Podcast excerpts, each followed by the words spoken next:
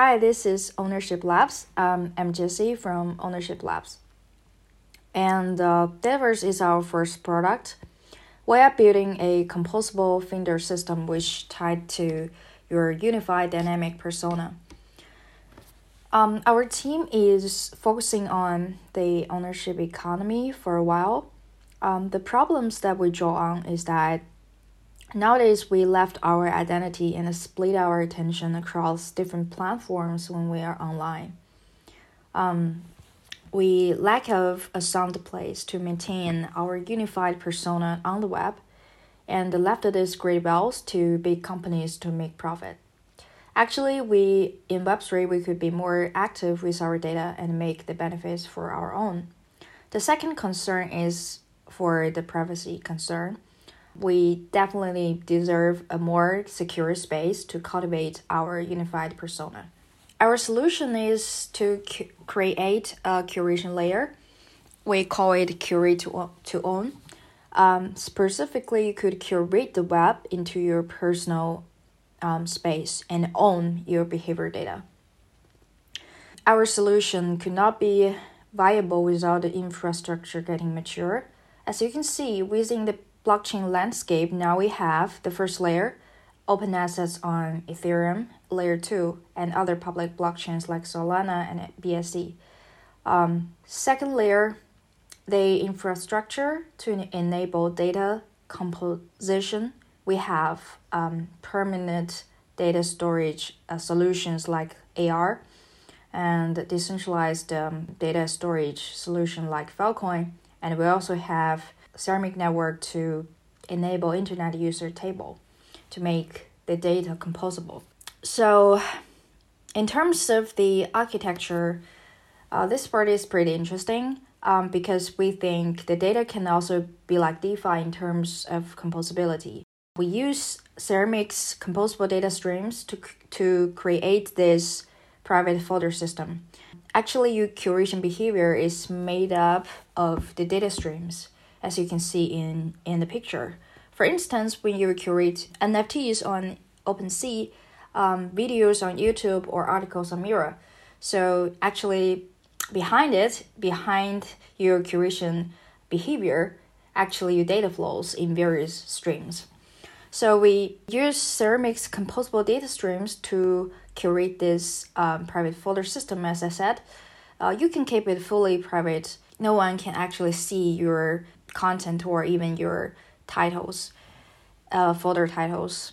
And we currently support multimedia asset curation and multi-chain asset curation. So until now, I think you get an idea of what uh, we're building. Um, but what exactly is Dataverse, what it looks like. So we're we're currently improving our UIs and designs of the product but here are three key features that we would like to uh, introduce. The first is a data wallet. So to help you better understand, you can imagine it like um, MetaMask, because MetaMask is for your asset wallet. So you can consider um, Dataverse as your data wallet. You can signature and sign in with Dataverse um, whenever you do the curations um, across any website or platforms. The second is portable folder. Just like Finder on iOS or, or Mac, your curation in the future, maybe these are all your data assets, can be categorized, uh, filtered, removed, and sustainably composed. The third uh, feature is pluggability. As I said, you maintain a unified persona in Dataverse which is totally under control and can be plugged into any third party applications. In terms of the next is potential impact, this part we are considering three three things. Um, the first is we consider ourselves as the first network and the secure folder system.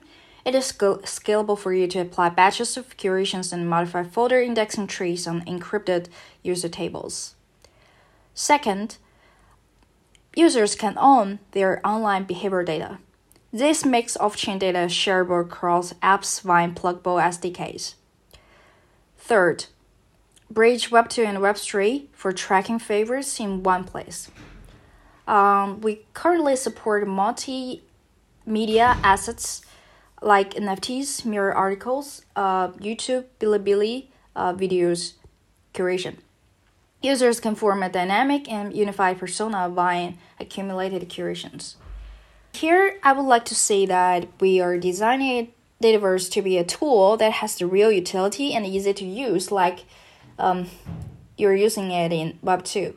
Also, it is very different underneath with the data composability architecture. As for the growth strategy, so currently we're, we're thinking of three potential ways to grow our user base and benefits from uh, for, for each other. The first is, as I said, um, Dataverse is very pluggable, so it can be plugged into any third party uh, applications. Uh, we can like uh, we can collaborate with um, you know uh, dApps or or marketplaces like OpenSea to um, so that we can share the users and benefit for each other. They can plug our SDKs uh, and uh, you know provide their users with the curation function.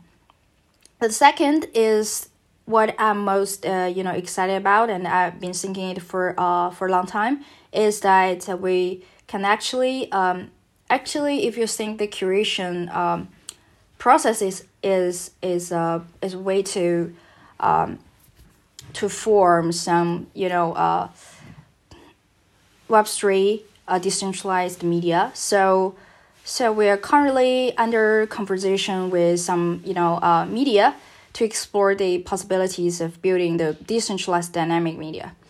What's more, we will uh, also work with artists and DAOs to explore the dynamic persona. Well, for the go-to-market strategy, uh, when we will charge fees for data storage, if users want to do the permanent storage, we will offer a storage gateway like from ceramic network to permanent storage solutions like AR. And the second is the you know we will charge for data exchange because currently Dataverse is for you to own your private space to build your private folder. But in the future, we foreseeably to build a data exchange, the real blockchain, like uh, where we, we will combine, we will build on uh, Filecoin. We're planning to build on uh, Filecoin like FVM virtual machine. So yeah, it's pretty foreseeable. And the, we will also um, very likely to work with NFT marketplaces like OpenSea. So if we help them to boost sales, the users or, or, or the collectors uh, can directly buy NFTs from their own Dataverse space. So we will share the revenue with OpenSea as well.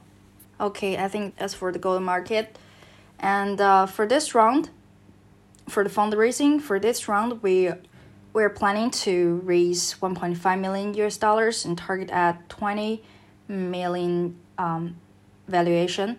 Uh, for the last round, our investors include uh, Protocol Labs, LongHash, um, Fenbushi Capital, and more. So the roadmap, uh, we started our journey. They were started its journey from Filecoin uh, Accelerator. And then we joined the Gitcoin grants and received massive support from the community twice already. This time is the our third time joining Gitcoin, and uh, we're so lucky to be in to be selected into uh, kernel uh, KB5. Our you know, three of our team members are from KB5. Uh, we are so lucky and we feel like so welcome to join the kernel family. So, yeah, that's pretty much for Dataverse.